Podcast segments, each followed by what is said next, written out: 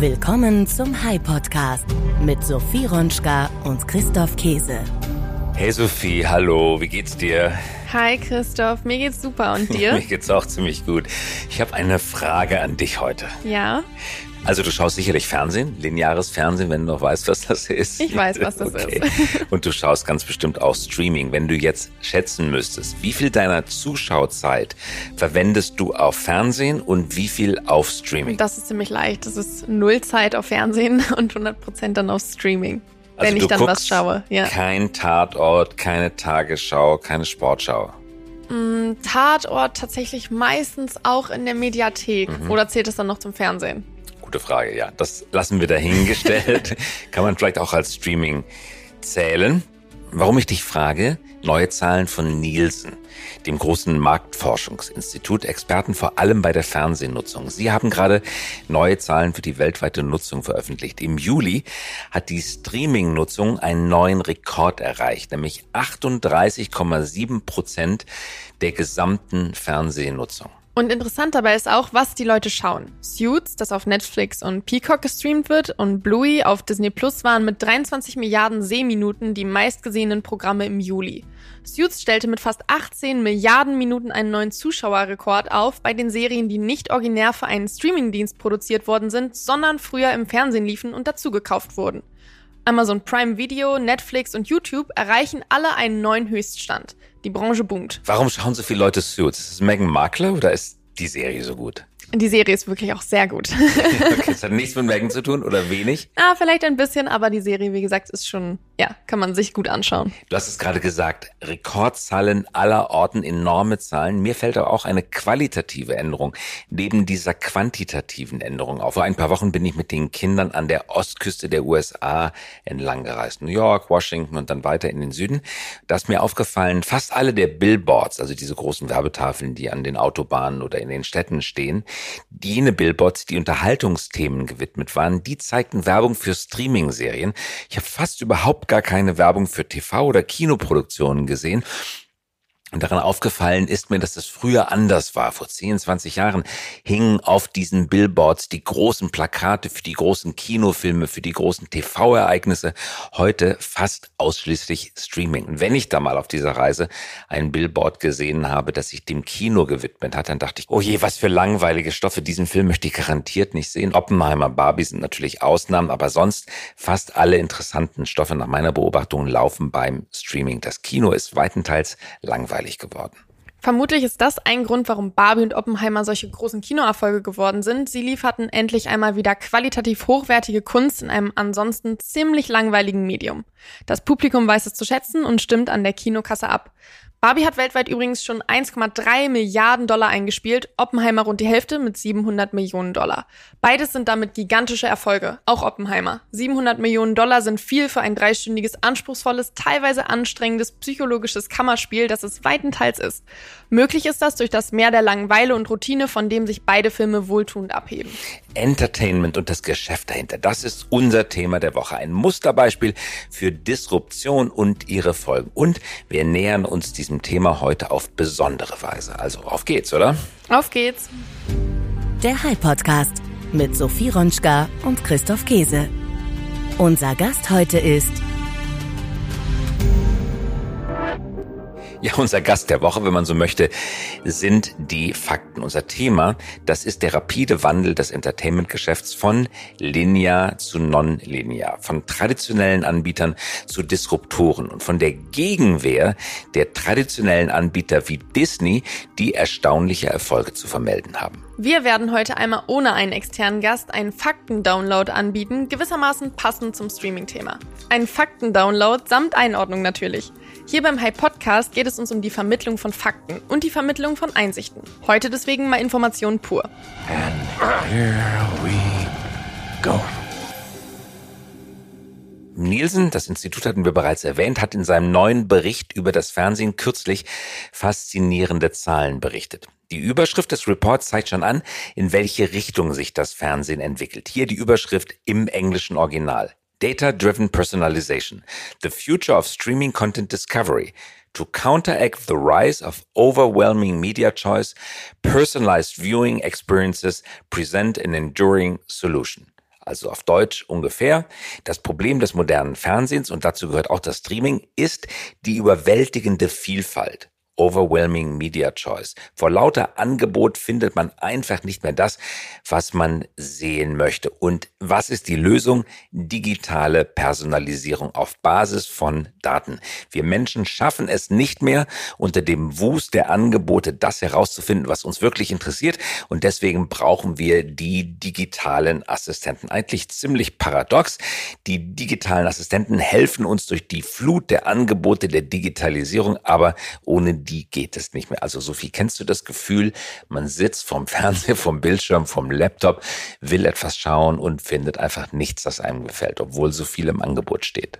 Ja, das kenne ich natürlich durchaus. Man möchte gemütlich eine Serie oder Dokumentation schauen, aber allein das Inhaltsverzeichnis, das überfordert einen schon vollkommen. Ich habe das auch schon erlebt, dass wir mit Freunden am Ende gar nichts mehr geguckt Echt? haben, hm. ja, weil wir uns einfach nicht entscheiden und nicht einigen konnten vor okay. lauter Angebot. Gab Streit? Na, das sage ich jetzt nicht. Nielsen hat diese Zahl jedenfalls empirisch gemessen. Im weltweiten Schnitt dauert die Suche nach Inhalten inzwischen zehn Minuten. Das ist eine enorm hohe Zahl. Sie wächst ständig weiter an, weil es immer mehr Angebote gibt. Und das sind zehn qualvolle Minuten, wenn man da sitzt und sich einfach nicht entscheiden oder nicht einigen ja. kann, ja, was man sehen möchte. In den vergangenen Jahren, und diese Zahl zeigt, wo das Problem herrührt, in den vergangenen drei Jahren, seit 2020, hat sich die Zahl der verfügbaren Film- und Serien Serienprogramme weltweit um unglaubliche 1,1 Millionen Titel erhöht. 20 Prozent der Menschen, die vor dem Bildschirm sitzen und etwas schauen möchten, ohne genau zu wissen, was es denn sein soll, die brechen den Versuch ab, weil sie sich nicht entscheiden können. Ein Fünftel der Zuschauer geht also verloren, weil dieses Fünftel vor lauter Stoffen nicht mehr weiß, was es sich anschauen möchte in diesen genannten qualvollen Minuten. Noch einmal die Zahl. 1,1 Millionen Titel. Das sind Serien, also sind nicht die Folgen einer Serie. Also wenn eine Serie mit zwölf Teilen dazukommt, ist es ein Titel, nicht zwölf Titel. Die Gesamtzahl der Streaming-Titel hat in den vergangenen beiden Jahren um atemberaubende 39 Prozent zugenommen. In absoluten Zahlen sind das jetzt 2,35 Millionen. Jetzt, wo ich diese Zahlen kenne, weiß ich auch, warum es uns so schwer fällt, uns zu entscheiden. Zählt man diesen Streaming-Titeln jetzt die Programme aus klassischem TV und Kabel hinzu, klettern sie auf 2,7 Millionen Angebote. Diese Zahlen umfassen alle Programme, die in den USA, Kanada, Großbritannien, in Mexiko und in Deutschland verfügbar sind. Würde man die ganze Welt betrachten, wäre es noch viel, viel mehr. Auf wie viele Anbieter verteilen sich jetzt diese 2,35 Millionen Programme? Es sind sage und schreibe nicht weniger als 167 Streaming-Anbieter. Gerade vor zwei Jahren waren es gerade 118, also etwa 50 weniger, also ein Wachstum von 40 Prozent ungefähr Streaming-Anbieter in den vergangenen vergangenen zwei Jahren. Damit wird der Trend aber nicht ändern. Immer mehr klassische Anbieter drängen auf den Markt, weil sie das nicht mehr verpassen wollen, was dort passiert. Teilweise auch mit werbefinanzierten Modellen, nicht nur Abo-Modellen. Zum Beispiel Paramount mit seinem Paramount Globals Pluto und Fox beispielsweise mit Fox Corps Tubi.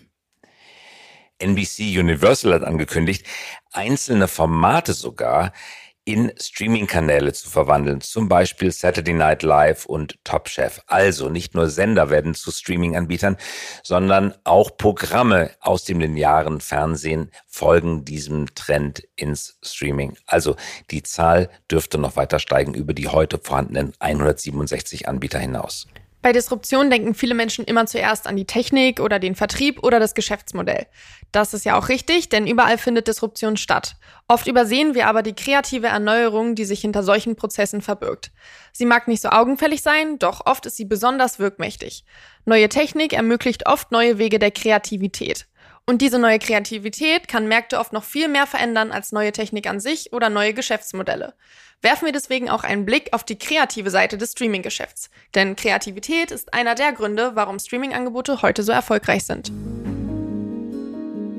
Streaming-Plattformen sind zunehmend nicht mehr nur das Zuhause der größten Serien und Filme, sondern zunehmend auch deren eigenen Produzenten. Sie erlauben sich neue Erzählformen, neue Stoffe, Figuren, Dialoge, neue Kostümformen, neue Ausstattung und innovative Schnitte, auf die das klassische Fernsehen einfach nicht gekommen ist. Oder genauer gesagt, auf die es nicht kommen konnte, weil sein Geschäftsmodell es dabei gehindert hat. Die viele Werbung, die eingebaut werden musste, die hat oft innovative, kreative Formate verhindert.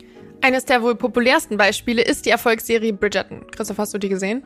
Ja, bei Netflix. Ja. das war gerne gesehen. Ja, ich auch. Dabei handelt es sich um die Verfilmung der historischen Romanreihe von Julia Quinn. Die Handlung von Bridgerton spielt in England und befasst sich mit den Liebesgeschichten und gesellschaftlichen Intrigen der Mitglieder der Familie Bridgerton und ihrer Bekannten.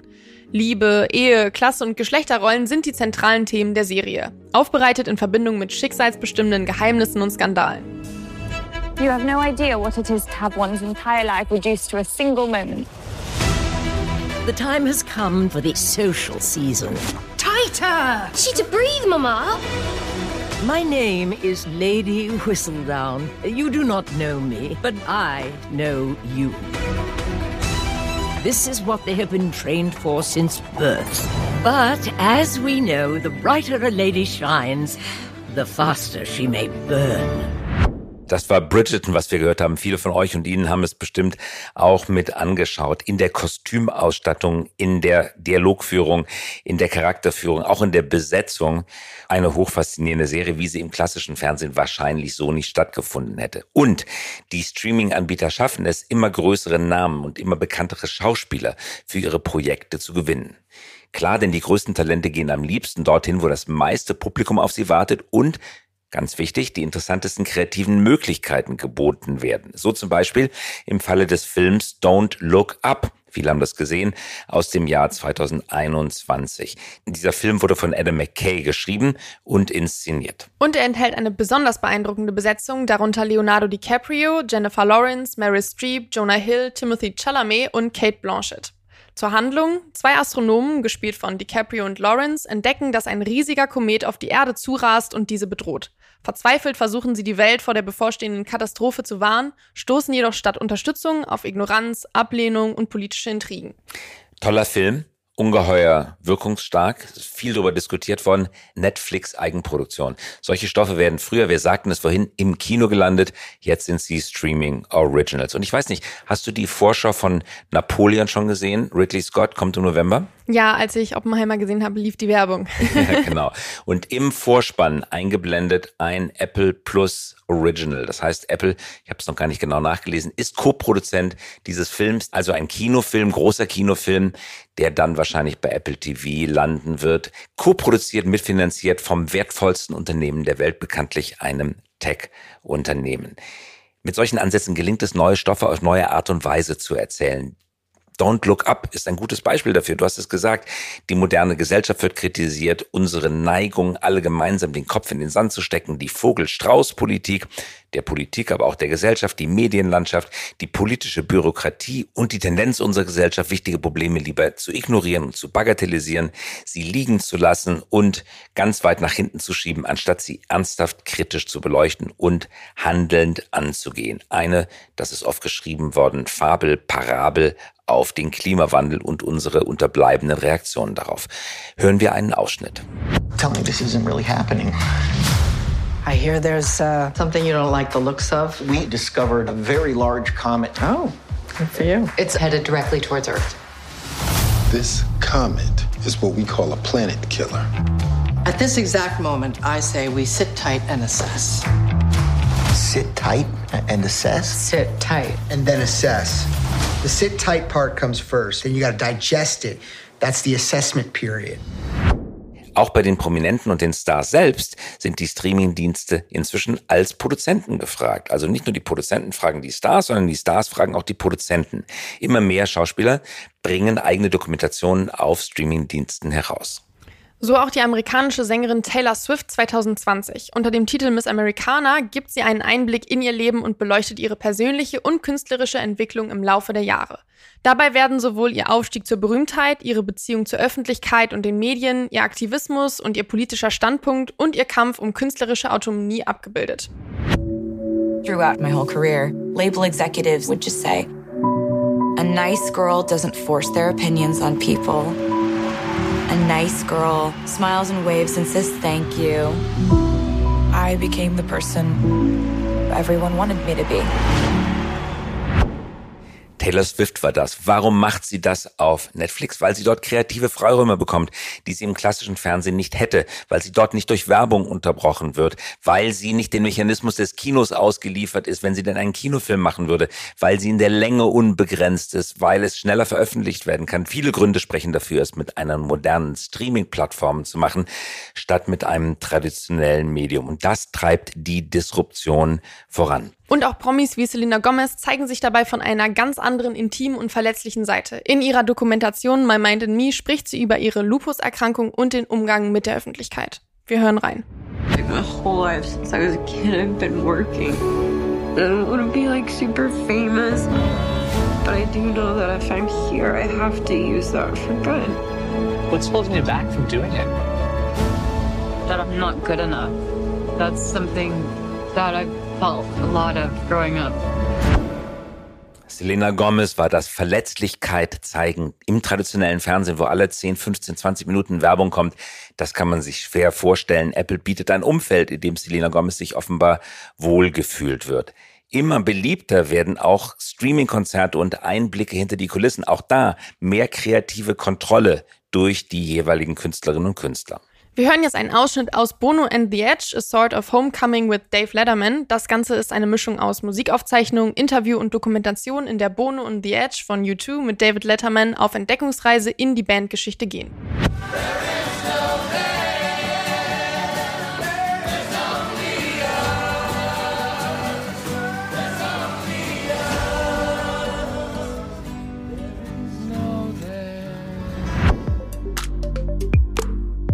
Streaming, das sehen wir, ist ein gewaltiger Trend geworden. Aus technischen Gründen, aus Gründen der Geschäftsmodelle, aber vor allen Dingen auch aus kreativen Gründen. Dieser Trend zwingt die Anbieter linearen Fernsehens, sich ihm entweder anzuschließen oder von ihm verschlungen zu werden. Manchen traditionellen Anbietern ist die Anpassung gut gelungen, anderen weniger gut. Besonders strahlend sticht der Erfolg von Disney hervor, wie wir es an der Hitliste der Streaming-Anbieter sehen. Die Zahlen der Top 11 geben die aktuellen Zahlen der Abonnentinnen und Abonnenten an.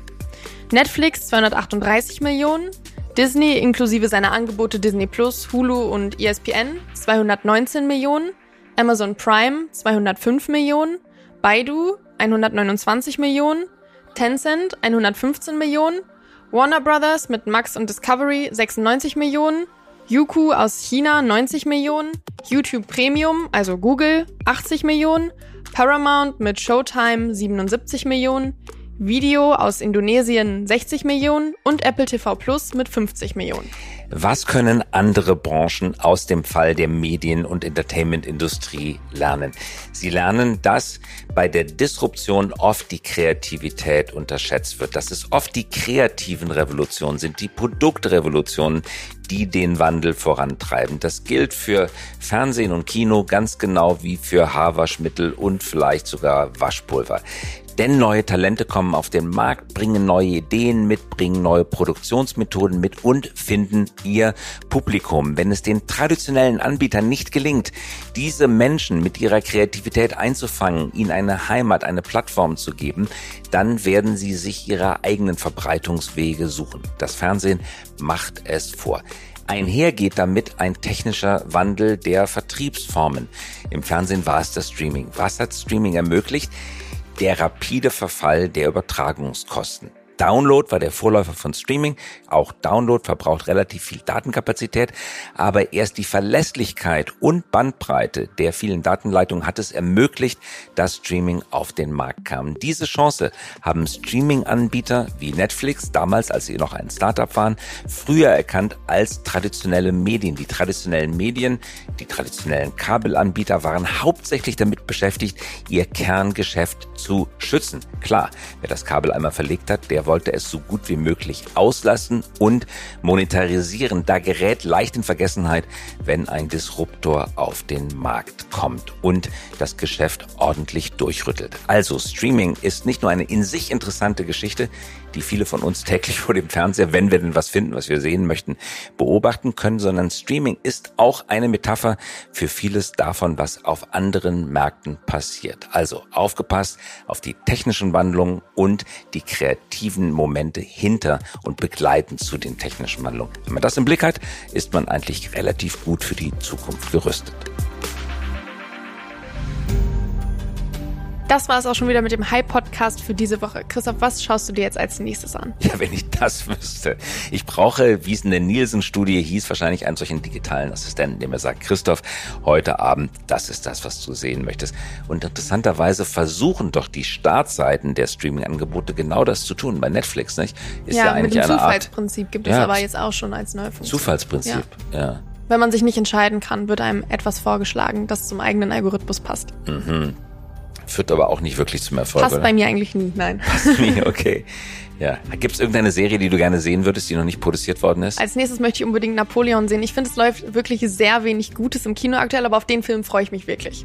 Ridley Scott mit Joaquin Phoenix. In der Hauptrolle als Napoleon. Ich freue mich auch drauf. Interessierst du dich für Napoleon? Ja, total. Und ich mag den Schauspieler sehr gerne. Ja. Also, Napoleon im November.